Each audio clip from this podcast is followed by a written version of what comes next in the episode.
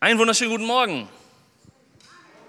Genau, das ist der Moment, wo ihr mir antworten dürft. Äh, für die, die mich nicht kennen, ich bin Samuel, ich komme meistens aus Oberbarm, bin aber einer der Pastoren bei uns in der Kirche, die an allen Campussen gerne mal rumtingeln.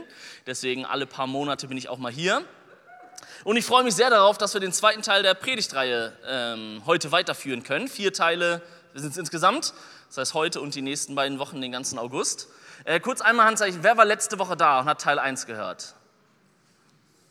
Okay, okay, okay. Kein schlechtes Gewissen für die, die nicht da waren. Ich hole euch kurz ab und erkläre euch, was passiert ist, damit wir Teil 2 richtig verstehen. Die Predigtreihe heißt, wie ihr hinter mir seht, was glaubst du, wer du bist? Und das ist eine ganz entscheidende Frage im Leben, wer man glaubt zu sein. Also die ganze Pubertät geht darum, rauszufinden, wer man ist. Überall im Leben grenzen wir uns gegen andere ab und überlegen, was ist meine Meinung, was ist deren Meinung, wo positioniere ich mich. Das heißt, zu glauben, wer man selber ist, ist ein sehr entscheidender Teil. Und darum geht es in der Predigtreihe. Und letzte Woche haben wir an allen Campussen damit angefangen zu gucken, bevor wir gucken, wer wir sind, müssen wir gucken, wer Jesus ist. Weil die Bibel ganz eindeutig ist, da werden wir, das werden wir heute auspacken, dass unser Leben jetzt bestimmt ist von dem, wer Jesus ist und nicht von dem, wer wir mal waren. Das heißt, wer Jesus ist, ist extrem, extrem entscheidend für diese Frage. Letzte Woche haben wir uns angeguckt, dass Jesus der Schöpfer aller Dinge ist. Er hat dich gemacht, so wie du bist. Wir haben uns angeguckt in dem Kolosserbrief, um den es in den allen vier Teilen geht, dass Jesus das Geheimnis ist, das wir jetzt verstanden haben, was sich gezeigt hat, dass in Jesus, der Person von Jesus, alles, was Gott ist, sich konzentriert und wiederfindet. In Jesus ist alles, wer Gott ist.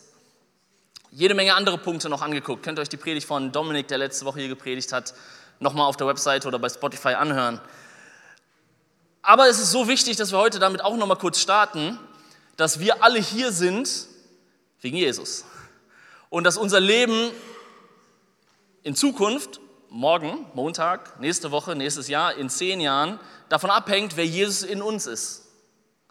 Das ist so entscheidend. Und heute geht es darum, wer bin ich, heißt diese Predigt. Das ist sozusagen der Kern von dieser Predigtreihe.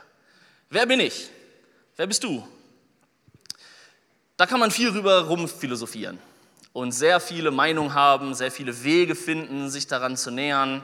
Äh, es gibt Bücher, die so heißen. Äh, es gibt philosophische Strömungen, die sich Jahrtausende nur damit beschäftigt haben, was das Ich denn ist und was die anderen sind wie das Verhältnis von mir, meiner Innenwelt zu meiner Außenwelt ist, weil du wirst schnell feststellen, dass du keine Insel bist. Oh, ich gehe doch lieber eine Stufe runter. Dass, du wirst schnell feststellen, dass du keine Insel bist und nicht isoliert bist, sondern das, wie du bist, immer mit dem zu tun hat, was um dich herum ist. Mit den Leuten, mit dem Umfeld, mit der Familie. Du bist nicht einfach nur du, sondern du bist Teil von deiner Geschichte. Du bist Teil deiner Kindheit, deiner Jugend, deiner Erfahrungen, all den Sachen. Du bist Teil deiner Herkunft und das kannst du nicht wegnehmen. Du bist Teil deiner Geschichte und keiner ist einfach nur so, ja, ich bin der und der, ich kann mir das so am grünen Tisch so malen. Ja, ich möchte jetzt so sein. Das kann man zwar machen, aber da merkt man ja, ich bin ja immer noch ich. Und man ist ja auch ein bisschen in sich gefangen oder trägt sich selber mit sich rum. Heute werden wir uns mit dem Kapitel 3 im Kolosserbrief beschäftigen. Das ist so die Mitte des Kapitels. Deswegen auch heute die Mitte der Predigtreihe. Und es geht darum, wer wir in Jesus sind. Ihr werdet gleich schnell merken, worum es geht. Wir fangen an. Kolosser 3, Vers 1 bis 3, ganz am Anfang. Da heißt es, da ihr nun also zusammen mit Christus auferweckt worden seid, sollt ihr euch ganz auf die himmlische Welt ausrichten, in der Christus auf dem Ehrenplatz an Gottes rechter Seite sitzt.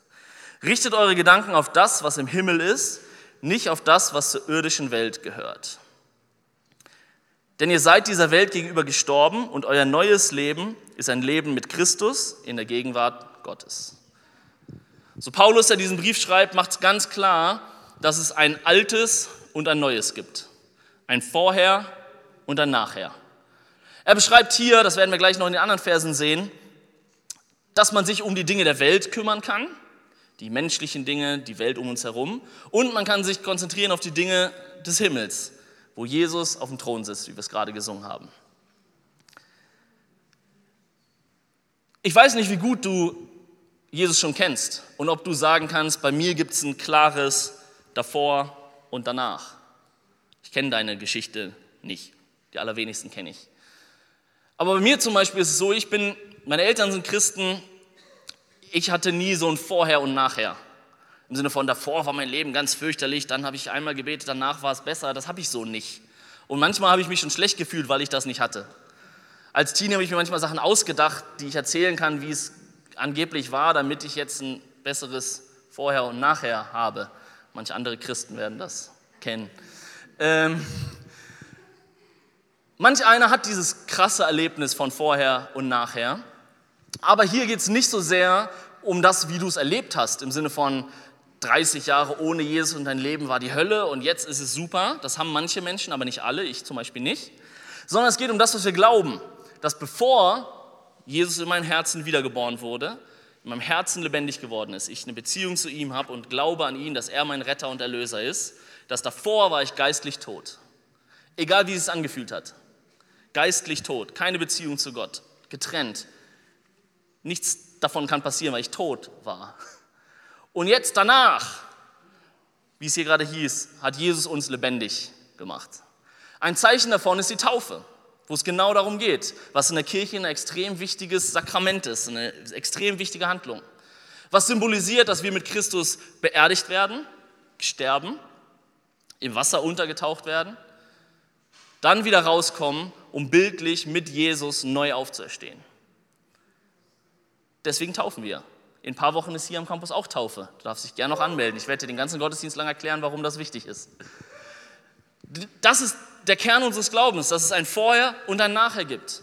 Ein nicht erlöst und ein erlöst. Ein nicht gerettet, verloren und jetzt gefunden. Die Bibel ist voll davon. Und da ist erstmal egal, wie doll du das gefühlt hast. Ob dein Leben in Schutt und Asche lag und danach war es besser.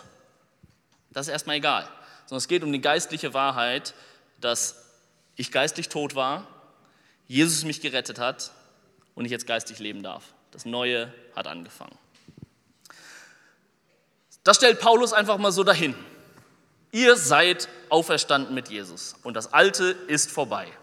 Und das ist manchmal gar nicht so einfach, weil wir fühlen das nicht sofort so. Also an dem Sonntag, an dem, es war gar kein Sonntag, es war Heiligabend, als ich das das erste Mal gebetet habe und mich in diesem Sinne bekehrt habe und das erste Mal verstanden habe, da war ich elf, äh, verstanden habe, dass Jesus ja für mich gestorben ist und für mich auf diese Welt gekommen ist. Da war ich, weiß ich noch ganz genau, Heiligabend, keine Ahnung, welcher Tag es war. Ähm, wer weiß, irgendein Tag, 1997, Weihnachten. Davor war das äh, wie ein Mysterium. Ich habe das zwar irgendwie geglaubt, verstanden, kopfmäßig, schon immer gelernt, aber danach war es lebendig in meinem Herzen. Und jetzt ist ja die Frage, was machen wir mit diesem Alten und dem Neuen? Paulus behauptet in der Bibel einfach, das Neue hat angefangen, das Alte ist vorbei. Ich weiß aber nicht, wie es dir geht, bei mir im Herzen ist noch ganz schön viel von dem Alten. Wir werden uns gleich angucken, was das Alte ist und was das Neue ist. Und das ist gar nicht so fürchterlich einfach zu sagen, ja klar, alles neu. Ich bin neuer Mensch. Ja, weil bin ich ja nicht. Ich weiß nicht, wie, wie es euch damit so geht, aber ich nicht.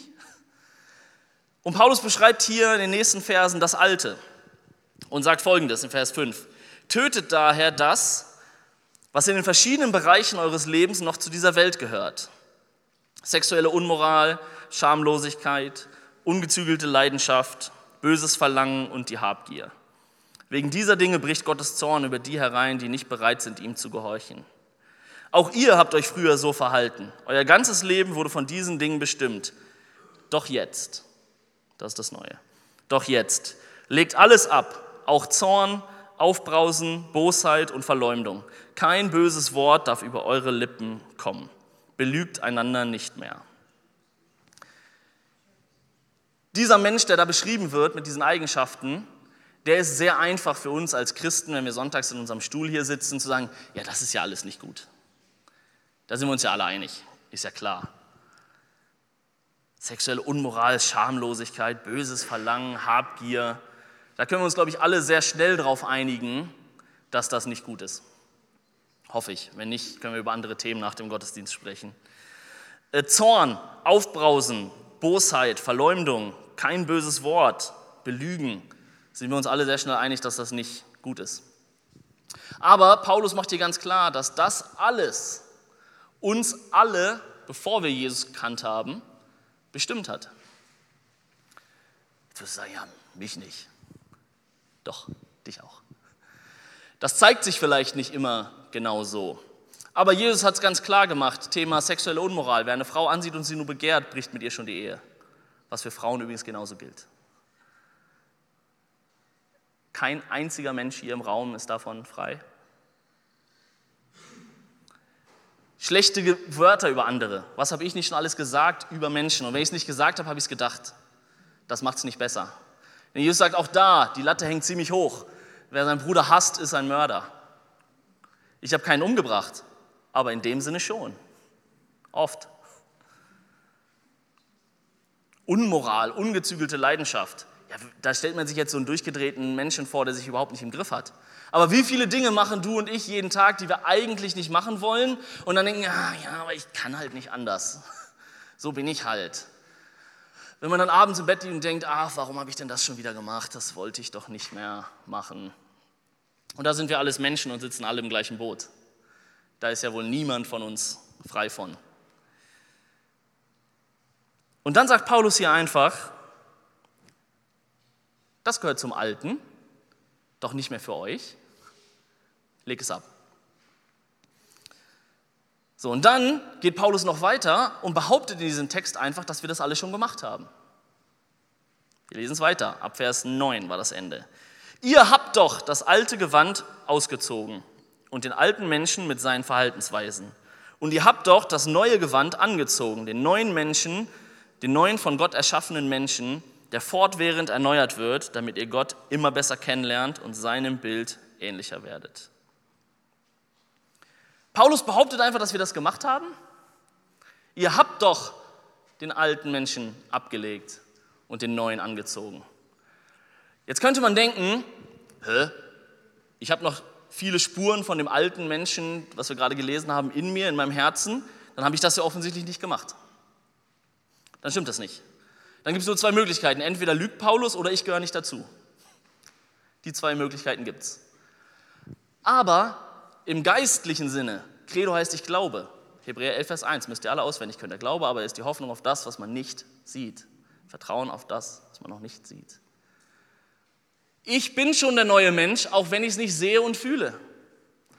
Und deswegen, was glaubst du, wer du bist? Das Alte, wenn du an Jesus glaubst und er für dich gestorben ist, ist ganz egal, ob du 12 oder 72 bist, ob du dich heute für Jesus entscheidest oder dich vor 50 Jahren für Jesus entschieden hast. Du bist ein neuer Mensch.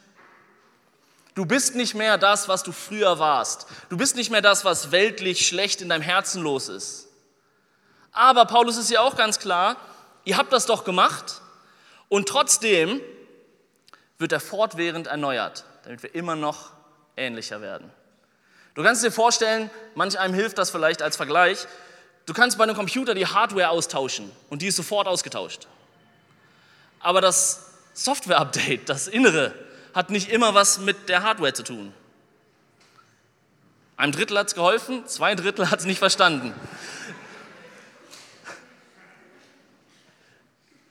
Du kannst das, das kann stimmen und trotzdem kannst du es noch nicht leben, weil Paulus geht nicht davon aus, dass wie ein Schalter umgelegt wird.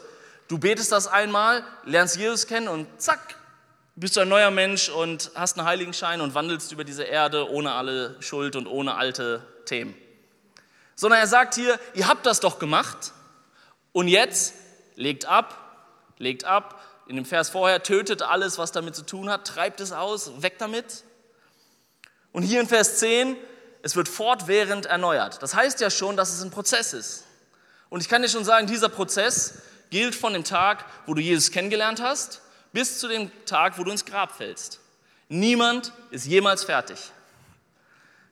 Egal, welchen Fernsehprediger du toll findest, wer aus, nach, deinem christlichen, nach deinen christlichen Checklisten irgendwie als heilig gilt oder als besonders christlich gilt, ist total egal. Jeder ist in diesem Prozess, dass wir Jesus immer ähnlicher werden und niemand ist jemals fertig. Willkommen im Team. So, und dann geht es in Vers 11 weiter, was sehr, sehr ermutigend ist. Was diesen neuen Menschen betrifft, spielt es keine Rolle, ob jemand Grieche oder Jude ist, beschnitten oder unbeschnitten, ungebildet oder sogar unzivilisiert, Sklave oder freier Bürger. Das Einzige, was zählt, ist Christus. Er ist alles in allen. Wenn du so eine Predigt hörst, kann es sein, dass du sagst, ja, das ist ja schön und gut, aber bei mir funktioniert das nicht. Du kennst meine Geschichte nicht. Du kennst mein Leben nicht. Du kennst meine Kindheit nicht. Du weißt nicht, wie verkorkst ich bin. Dann ist hier die Ermutigung, egal wo du herkommst, egal was deine Geschichte ist, egal wie du es verkackt hast im Leben oder nicht, es ist alles egal. Christus in dir ist alles, was zählt. Es ist total egal, ob du glaubst, dass du das kannst oder nicht. Der alte Mensch ist vorbei. Der neue Mensch ist da. Wenn du denkst, ah, ich bin nicht so ein disziplinierter Mensch, ich schaffe das nicht, mich selber zu leiten, diese Dinge nicht mehr zu tun. Anderen Leuten fällt das irgendwie leichter von ihrer Persönlichkeit. Dann darf ich dir sagen, es ist egal. Du kannst das und Gott macht dich zu dem, was du sein sollst. Wenn du als Kind das nie gelernt hast, wie du mit deinen Emotionen umgehst, wie du das sortieren kannst, wie du es verarbeiten kannst und deswegen auch im hohen Alter noch viel zu zornig, viel zu aufbrausend, viel zu impulsiv bist. Schon das zweite Mal. Ich bin in Oberraum diese kleine Kante gewohnt, die man da so fühlt. Die gibt es hier nicht. Deswegen denke ich, ich kann immer noch weiter nach vorne gehen. Wenn du das vielleicht in deinem Leben noch nie gelernt hast, wie du mit diesen Emotionen in dir umgehst und du dann wieder deine Frau anbrüllst, weil irgendwas Kleines passiert ist und du fühlst dich, ich stecke ja in meiner Haut fest, ich komme da nicht raus, ich will das ja auch nicht. Dann liest, sagt dieser Vers dir heute, das Einzige, was zählt, ist Christus, der alles in allen ist. Dein Unvermögen, Christus ist da drin. Deine schlechten Erfahrungen, Christus ist da drin.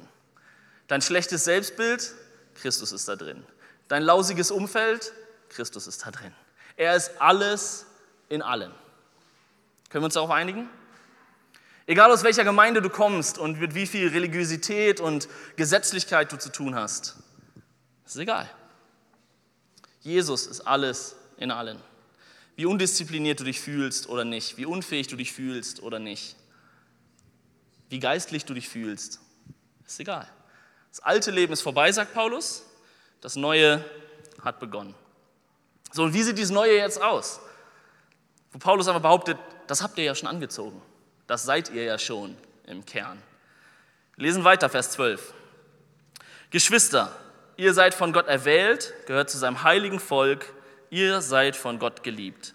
Können wir das ganz am Anfang einloggen? Du bist erwählt, du bist heilig, du bist geliebt.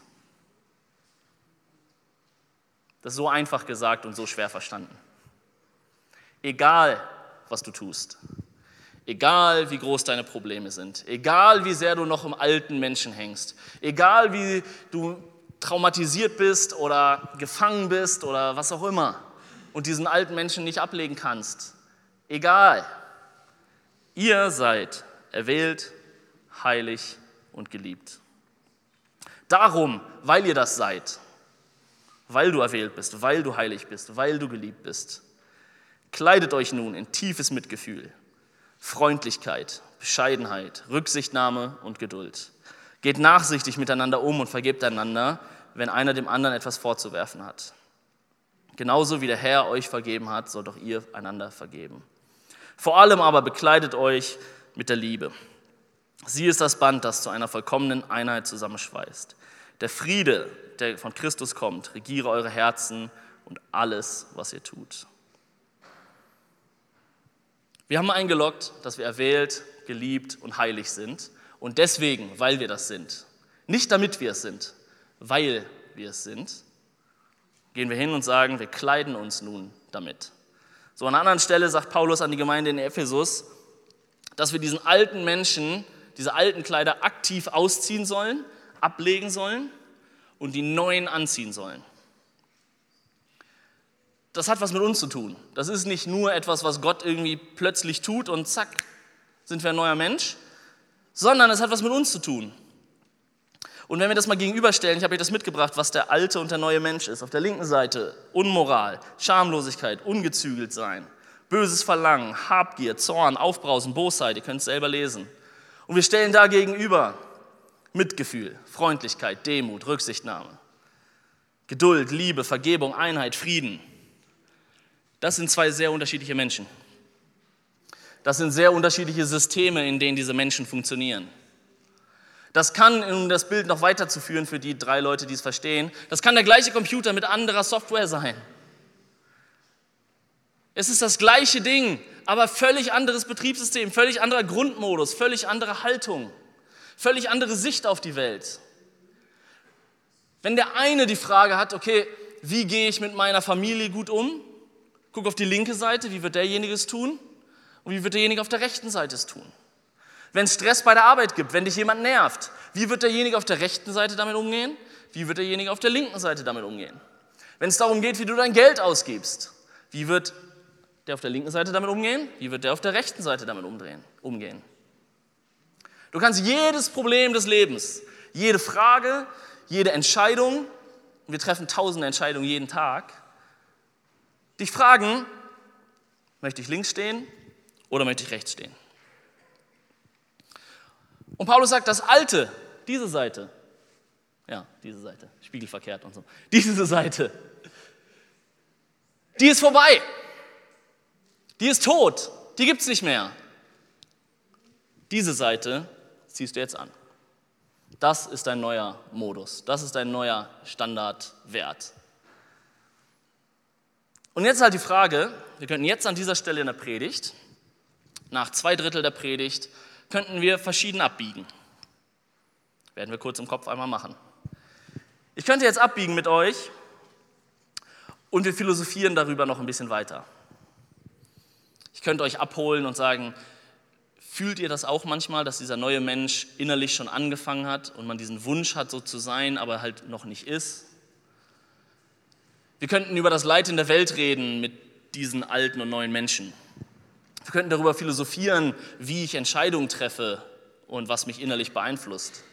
Wir könnten da weiter rumtheoretisieren, wir könnten es auch geistlich machen und sagen, oh, da müssen wir den Geist der brechen für morgen Nachmittag, wenn du ein Problem hast. Let's go, können wir mal alles machen. Aber es wird dazu führen, dass morgen Mittag alles wieder so ist wie gestern, weil es keine Kraft hat weil das dann Rumphilosophiererei ist. Das führt zu unendlich viel Heuchelei bei Christen, dass sie so viel darüber nachgedacht haben und in Predigten gehört haben, wie sie sein müssten, es aber nicht sind. Und deswegen ganz viel so tun, als wären sie so, aber nicht so sind. Und die Ehrlichkeit bei Christen oft fehlt, um zu sagen, ja, so bin ich halt, scheiße, tut mir leid. Und es führt zu so viel Heuchelei in Kirche. Es führt zu so viel Verletzungen und Distanz zwischen Leuten, weil Leute einfach nicht sagen, was Sache ist, sondern so tun, als wären sie irgendwie andere Menschen, als sie eigentlich sind. Die stellen sich ganz auf die Seite und sagen, ja, ja, Credo-Kirche, wir sind freundlich, geduldig, liebevoll, bla, bla, bla. Du kannst selbst die DNA einsetzen. Wir sind Familie, grundsätzlich positiv, nur das Beste, keine Reste. Sind im Herzen aber noch hier und machen das nur, damit jemand anders ein besseres Bild von ihnen hat. Und wir könnten hier abbiegen auf dieser theoretischen Ebene und ihr habt vielleicht kurz was gelernt, hattet eine gute halbe Stunde, aber es passiert nichts im Leben. Nichts. So viele Christen wissen alles, was sie sein sollten und leben so wenig von dem, was sie sind.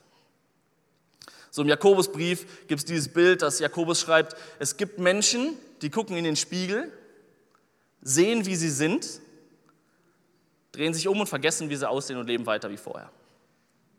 Das könnte diese Predigt sein. Ich könnte uns allen vor Augen führen, wie wir so sind, was der neue Mensch ist, was der alte Mensch ist.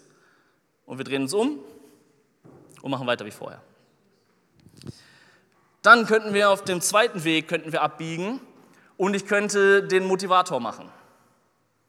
Du bist geliebt, du bist erwählt, du kannst es tun, der alte Mensch ist tot, der neue lebt, let's go. Es bleibt nur nicht viel von übrig viel heiße Luft. Weil wenn man dann einmal in diesen Luftballon reinpiekst, ist die heiße Luft schnell weg. Und wisst ihr was, das sind alles Sachen, die stimmen. Paulus sagt das hier.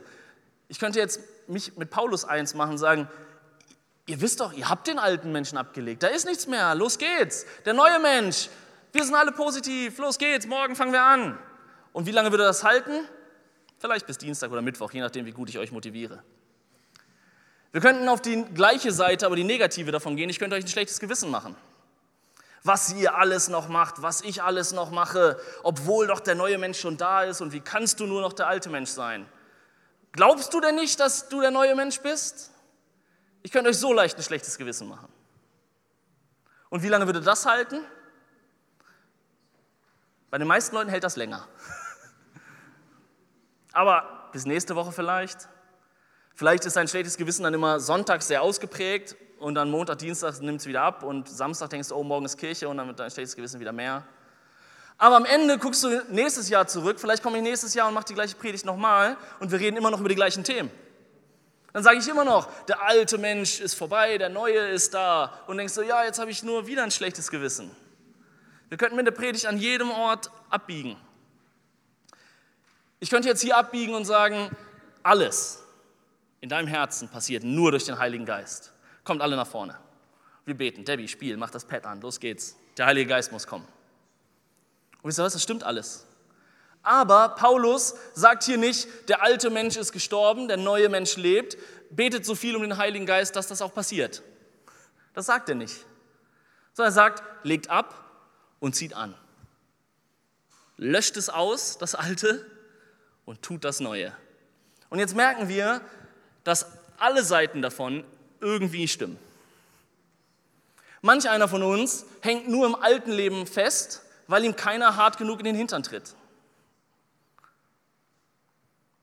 Weil es einfach okay ist, wenn man noch so ist als Christ. Ja, haben wir uns alle daran gewöhnt, dass er oder sie halt diese Macke hat. Halten wir schon aus. Und manchmal brauchst du nur eine Kleingruppe, die sagt, komm schon, das bist du nicht. Krieg dein Zeug zusammen. Manchmal braucht es nur Aufmerksamkeit von uns, dass wir morgens aufwachen, uns einen Zettel an den Spiegel machen. Die Person bin ich, die Person bin ich nicht. Und es braucht Arbeit und Investment von dir zu sagen, das Alte ist vorbei, ja, ja, aber jetzt sorge ich auch dafür, dass das Alte vorbei ist und ich das Neue anziehe. Du stehst jeden Morgen vor diesem bildlichen Kleiderschrank und hast deine alten Klamotten an und die neuen im Schrank. Und so viele denken sich, ah, das ist anstrengend, die neuen Klamotten anzuziehen. Die passen und gehen mit den alten Klamotten weiter. Das heißt, wir müssen, wenn du es irgendwie ernst nimmst, Energie und Arbeit da reinstecken. Und Motivation dafür ist wichtig. Du brauchst eine Kleingruppe, wo ihr darüber sprecht, was der alte Mensch in dir ist und was der neue Mensch in dir ist. Was du in dir siehst und was Gott in dir sieht. Was dein Standardmodus ist und wie du vielleicht Jesusmäßiger darauf reagieren könntest. Das braucht jeder von uns. Jeder. Vom Kind bis zum Pastor. Völlig egal. Jeder Mensch braucht das. Dann gibt es aber auch diesen Teil, dass man manche Dinge einfach entscheiden und glauben muss. Für manch einen ist es dran, sich willentlich, rational dafür zu entscheiden, das bin ich nicht mehr, so bin ich jetzt. Und ihr werdet staunen, wie viel man damit schaffen kann. Mit Entscheidung, mit konsequent sein, mit sich vornehmen. Alles Dinge, die Paulus sagt, dass wir sie tun sollen. Er sagt nicht, wartet auf den Heiligen Geist, dass er das in euren Herzen alles wegnimmt, was der oberfromme Reflex meistens ist. Wenn jemand sagt, ah, ich habe ein Problem mit dem und dem Thema, ja, lass uns für ihn beten. Vielleicht lassen wir uns auch darauf ein, ihn zu motivieren, in den Hintern zu treten, daran zu erinnern. Alles biblische Sachen, die Paulus sagt. Das, was in deinem Herzen los ist, kann kein anderer für dich machen. Leute können dir helfen, können dich motivieren, aber du alleine kennst dein Herz. So und manch einer hat schon 10.000 Mal dafür gebetet, dass er von Pornografie freikommt. Und du was? Vielleicht kannst du noch 10.000 Mal beten und es wird nicht passieren. Vielleicht brauchst du jemanden, dem du das sagst und der nachfragt nächste Woche. Vielleicht brauchst du irgendein Tool auf deinem Computer, was dir hilft, diese Entscheidung dir abzunehmen. Vielleicht bist du, hast du schon tausendmal gebetet, sagst, ich will nicht so negativ sein und schlecht über Leute denken. Vielleicht brauchst du jemanden, der sagt, du guckst schon wieder so komisch, was denkst du? Vielleicht brauchst du jemanden, der sagt, denk sowas nicht, ist doch Quatsch. Vielleicht brauchst du einen Zettel an deinem Spiegel. Vielleicht brauchst du ein Buch, was du regelmäßig liest. Vielleicht brauchst du eine Kleingruppe. Vielleicht brauchst du eine Predigt, die du dir immer wieder anhörst. Ist ganz egal. Aber du musst aktiv werden. Los geht's. Los geht's. Jüngerschaft ist nichts Theoretisches, was irgendwie beim Gebet in den fünf Minuten nach dem Gottesdienst passiert, sondern jeden Tag. Jesus sagt, nimm jeden Tag dein Kreuz auf dich. Nicht einmal die Woche, wenn du wieder mit schlechtem Gewissen zum Gebet gehst. Jeden Tag. Morgen früh kannst du an mich denken und sagen, das Alte und das Neue. Was machen wir heute daraus? Du kannst im Weg, auf dem Weg zur Arbeit darüber nachdenken, was dir heute alles wieder begegnen wird. Der Typ, der immer nervt, den ich mittlerweile ignoriere, im besten Fall. Der, mit dem ich mich, wo du weißt, da kommt dieses Treffen, ich werde mich mit dem streiten. Und dann guckst du auf diese Liste in Kolosserbrief. Zorn, Aufbrausen, Bosheit auf der einen Seite, Liebe, Annahme, Güte, Barmherzigkeit auf der anderen. Du hast die Wahl. Und trotzdem ist es dann nicht so, dass das reicht. Es reicht leider nicht. Kein Mensch, ist die Bibel auch klar, kann sein Herz verändern. Es reicht nicht. Es ist ein, eine Zutat zu dem Ganzen. Und das andere Thema ist, dass du es durch, zu Gott gibst und abgibst und durch den Heiligen Geist dein Denken erneuern lässt, so nennt die Bibel das. Keiner kann sich hinsetzen und denken, jetzt denke ich anders, jetzt denke ich anders, jetzt denke ich anders, jetzt denke ich anders. Das funktioniert nicht. Wenn das Neue schon in dir lebt, kannst du dich durch Disziplin und Ermutigung dazu bringen, das mehr zu tun. Aber manches muss Gott im Herzen tun. Und da ist Gebet genau die richtige Antwort für. Jeden Morgen zu beten. Gott, du siehst, der alte Mensch ist so. Ich danke dir, dass ich erwählt, heilig und geliebt bin. Ich bin das nicht mehr. Hilf mir heute durch deinen Heiligen Geist, so und so und so zu sein. Kannst du deine Situation einsetzen? Jeden Tag. Nicht einmal beim Gebet, wenn ich euch gleich nach vorne rufe oder so. Jeden Tag. Es gibt Dinge in meinem Leben, die waren weg in einem Moment. Einem Moment. Es gibt Dinge, die werde ich mit ins Grab nehmen. Das Alte ist vergangen, das Neue hat begonnen. Wie können wir das jetzt machen? Letzter Teil für heute. Wie können wir die Sachen ablegen? Wie können wir Dinge ablegen? Zuerst mal muss man sehen, erkennen. Wie gerade in diesem Bild mit dem Spiegel. Man muss reingucken. Wer ist da? Und sei bitte mindestens mit dir selber ehrlich, wenn du in den Spiegel guckst. Niemand hat was davon, wenn du in den Spiegel guckst und denkst, oh, ist doch super, hier, das sehe ich alles gar nicht. Sei ehrlich mit dir selber. Erkenn das. Dann, 2. Johannes, wenn wir unsere Schuld bekennen, ist er treu und gerecht und vergibt jede Schuld. Gott vergibt jede Schuld, die du bekennst. Er vergibt nicht die Schuld, die du leugnest. Bekennen. Und dann abgeben. Ganz einfach im Gebet hinzugehen, zu sagen, das Gott gehört nicht mehr zu mir. Ich glaube, Credo heißt, ich glaube, auch wenn ich es noch nicht sehe. Ich glaube, dass der alte Mensch vorbei ist und der neue anfängt. Jesus, du weißt, ich kann das nicht. Hier ist es. Ablegen. Und dann ziehst du es an und sagst, Gott, das habe ich nicht, das hätte ich gerne. Alles Gute, sagt die Bibel, alles Gute unter der Sonne kommt von Gott. Du kannst nichts Gutes in dir produzieren, aber du kannst es erbitten. Gott, das habe ich nicht, bitte gib mir das. Und dann ist Buße und Umkehr angesagt. Das ist das Gleiche. Zu sagen, das habe ich gemacht, das mache ich nicht mehr und es anfangen umzusetzen. Und jetzt wirst du sagen, ja, aber Samuel, mit den Themen, die ich mich da beschäftige, da beschäftige ich mich schon jahrelang mit, das kann ich nicht. Das funktioniert so einfach nicht. David, du kannst es gerne nochmal anmachen. Das funktioniert so einfach nicht, was da steht. Es funktioniert auch nicht einmalig. Es funktioniert aber jeden Tag. Jeden Abend, wenn du im Bett liegst und denkst, ah, warum habe ich das schon wieder gemacht? Warum hatte ich den Stress schon wieder mit jemandem? Warum kann ich nicht einfach mal ruhig sein, wenn ich das nicht sagen sollte vielleicht? Und du statt dich über dich selber zu ärgern, machst du das. Erkennen, bekennen, abgeben. Hier ist es, Gott. Ich kann das nicht. Und dann glauben, wenn wir uns Schuld bekennen, ist er treu und gerecht und vergibt jede Schuld. Jede. Und dann sagst du, ich ziehe das jetzt an. Los geht's. Wisst ihr, du brauchst niemanden, der das für dich macht. Du brauchst niemanden, kein Prediger, kein Konzept, kein Team. Du brauchst nichts davon, um das zu machen. Das musst du selber lernen. Das ist Jüngerschaft, liebe Freunde. Jesus nachfolgen. Wenn Jesus, als Jesus zu Petrus gesagt hat oder zu all den Jüngern sagt, du folge mir nach, dann war nicht gemeint, komm sonntags zwischen 10 und 11.30 Uhr oder 11, 10.30 Uhr und 12, wie auch immer hier die Zeiten sind. Das war nicht gemeint, sondern folge mir nach, lebe so, wie ich lebe. Lass das Alte zurück, zieh das Neue an. Neuer Modus. Das Update kommt in Etappen, jeden Tag.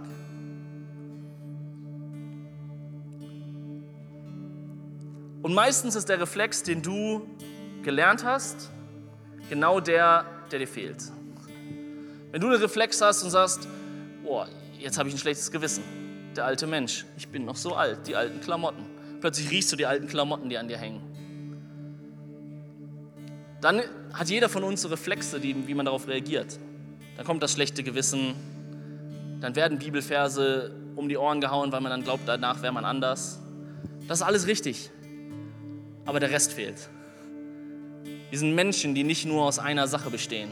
Menschen sind kompliziert, also mindestens ich bin kompliziert. Du auch. Ich werde euch gleich alle fragen, dass wenn dich das betrifft und du sagst, heute möchte ich einen Teil von einem alten Menschen, möchte ich ablegen und einen neuen anziehen, dann werde ich euch gleich bitten, hier nach vorne zu kommen. Warum? Nicht, weil hier vorne irgendwas ist. Ich werde auch nicht für euch beten. Aber eine innere Entscheidung braucht oft einen äußeren Ausdruck. Für den Deal brauchst du den Handschlag, für die Ehe brauchst du den Ring, die Unterschrift unterm Vertrag. Es braucht eine Aktion, dass du nicht einfach sagst, ja, das möchte ich auch und gleich gehe ich wieder genauso, wie ich gekommen bin. Lass uns schon mal aufstehen, wird es einfacher, gleich nach vorne zu kommen, wenn du möchtest.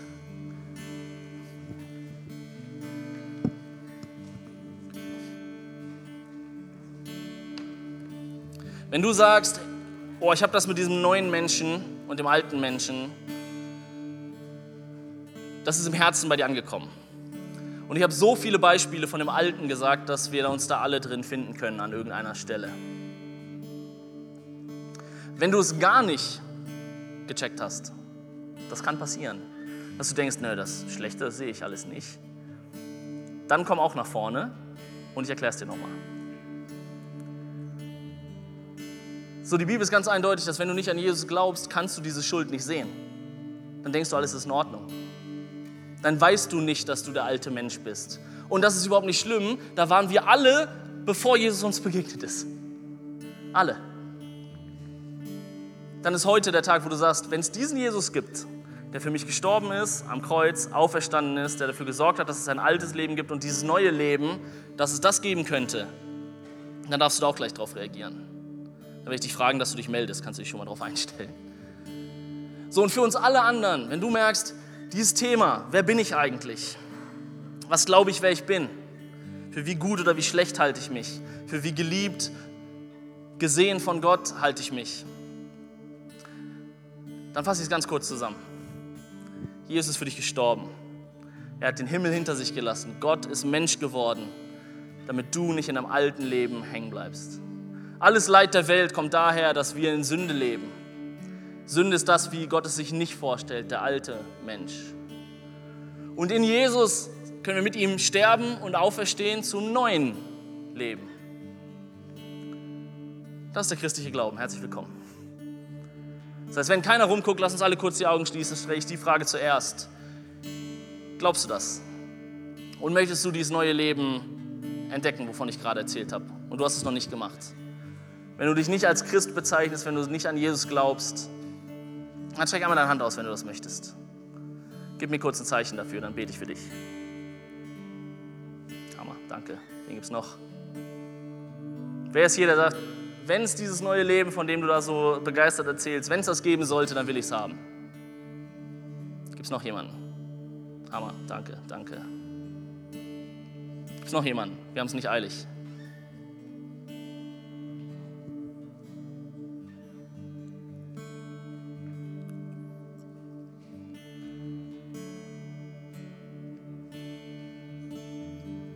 Dann lass uns mit diesen drei Menschen, die es gerade zum ersten Mal gezeigt haben, das Gebet beten, was wir jeden Sonntag beten. Und wenn du schon oft in der Credo-Kirche bist, ich habe dieses Gebet, seit wir es eingeführt haben, jeden Sonntag gehört. Hör mal zu, was wir eigentlich beten. Und mach das zu deinem Statement heute Morgen, dass das Alte vorbei ist und das Neue da ist. Komm, lass uns gemeinsam beten, laut und kräftig, um den drei Menschen zu helfen, dass es für die drei nicht so awkward ist, wenn man das das erste Mal macht. Komm, lass uns gemeinsam beten. Jesus, ich weiß, dass du mich liebst. Es gibt nichts, was ich tun könnte, damit du mich mehr liebst. Und durch nichts, was ich tue, würdest du mich weniger lieben. Du bist für mich gestorben und auferstanden. Ich glaube an dich. Du bist mein Gott, mein Retter und mein Herr. Bitte schenke mir die Vergebung meiner Schuld. Ich möchte als dein Kind leben und du sollst mein ganzes Leben bestimmen. Ich danke dir, dass ich durch dich wirklich frei bin und ein Leben in Ewigkeit habe. Amen. Amen. Wie reagieren alle anderen darauf? Keine Predigt sollte einfach nur so dahin plätschern, einen guten Nachmittag, vielleicht ein paar Erinnerungen noch im Kopf behalten und Dienstag wieder weg sein. Wie reagierst du darauf? Für manch einen ist es dran, sich zur Taufe anzumelden heute. Geh zu Lucy, geh zu irgendjemand anders, füll den Zettel aus, keine Ahnung. Aber melde dich zur Taufe an, wenn du sagst, ich glaube das eigentlich, mein altes Leben ist vorbei, mein neues beginnt. Wenn du jetzt sagst, ah, das hatte ich als Kind schon mal, komm gerne nach dem Gottesdienst zu mir, ich erkläre dir, warum das nicht zählt. Weil als Kind konntest du es nicht entscheiden, was alt und was neu ist. Das ist vielleicht dein Schritt, zu sagen, ich nehme diese symbolische Handlung und zeige das allen, wie die Bibel das sagt. Wer mit dem Mund bekennt, dass er an Jesus glaubt und getauft ist, wird gerettet werden. Dann mach das. Manch anderer darf sich zu Get Free anmelden im September. Da geht es wieder los. Und Get Free ist keine Zauberformel dafür, dass irgendwas in deinem Leben passiert, sondern es ist ein ganz einfaches Training, das zu machen, was ich gerade dir erklärt habe. Dinge abzulegen und die neuen anzuziehen. Und manchmal braucht das länger, wie ich schon erklärt habe. Es geht nicht um den magischen einen Moment sondern investiere die Wochen, alle zwei Wochen montags zu kommen und zu sagen, ich will nicht so bleiben, wie ich bin. Ich bin gefangen in manchen Dingen. Der alte Mensch hängt mir noch am Hosenbein, ich werde ihn nicht los. Dann komm in Gemeinschaft mit anderen Christen, die das auch alle selber erlebt haben, wo keiner besser ist als der andere, die dir helfen, das loszuwerden. Manch anderer muss eine Kleingruppe finden. Manche Kleingruppe muss sich ändern. Dass es nicht nur nett ist, sondern über diese Themen redet. Was ist der alte Mensch? Was ist der neue Mensch? Wie können wir uns gegenseitig anfeuern, mehr Jesusmäßig unterwegs zu sein? Melde dich zu einer Kleingruppe an. Niemand kann das alleine. Niemand. Manch einer muss sich jetzt vornehmen, sich heute Nachmittag irgendwas an den Spiegel zu schreiben, was er morgen früh wieder sieht. Manch einer muss sich vornehmen, jemanden zu fragen. Manch einer muss ins Gebet gehen und Dinge abgeben. So, das heißt, wie ich schon angekündigt habe, wenn Debbie uns gleich in den Lobpreis leitet, wenn du das sagst, ich möchte diesen neuen Menschen anziehen, mehr als ich es bisher gemacht habe. Ich möchte Dinge vom alten Menschen ablegen, dann darfst du hier nach vorne kommen. Es wird keiner für dich beten, es wird, du musst nichts machen. Du kommst einfach hier als Ausdruck deiner Entscheidung und sagst, ja, das will ich. Los geht's. Und dann machst du das, was ich dir gerade erklärt habe. Du legst es ab, du guckst drauf, du bekennst es. Du kannst auch gern Menschen bekennen, aber bekennst Gott und dir selber. Und gib's ab. Und dann erbittest du das, was du brauchst und ziehst es an. Sagst, danke Gott, dass ich in dir dieses und jenes, was auch immer es bei dir ist, bekomme, dass der neue Mensch so ist. Ich mache das jetzt. Los geht's. Und alle anderen, wenn dich das nicht betrifft, das Einzige, was du immer machen kannst, ist Gott anbeten. Es gibt keinen falschen Moment, wo du Gott anbeten kannst. Egal, ob es dir gut, schlecht geht, egal, ob es dich betrifft oder nicht, ob es dir egal ist oder nicht, ob es dich überfordert oder nicht, Gott anbeten ist immer die richtige Antwort. Los geht's. Ihr dürft gerne hier nach vorne kommen.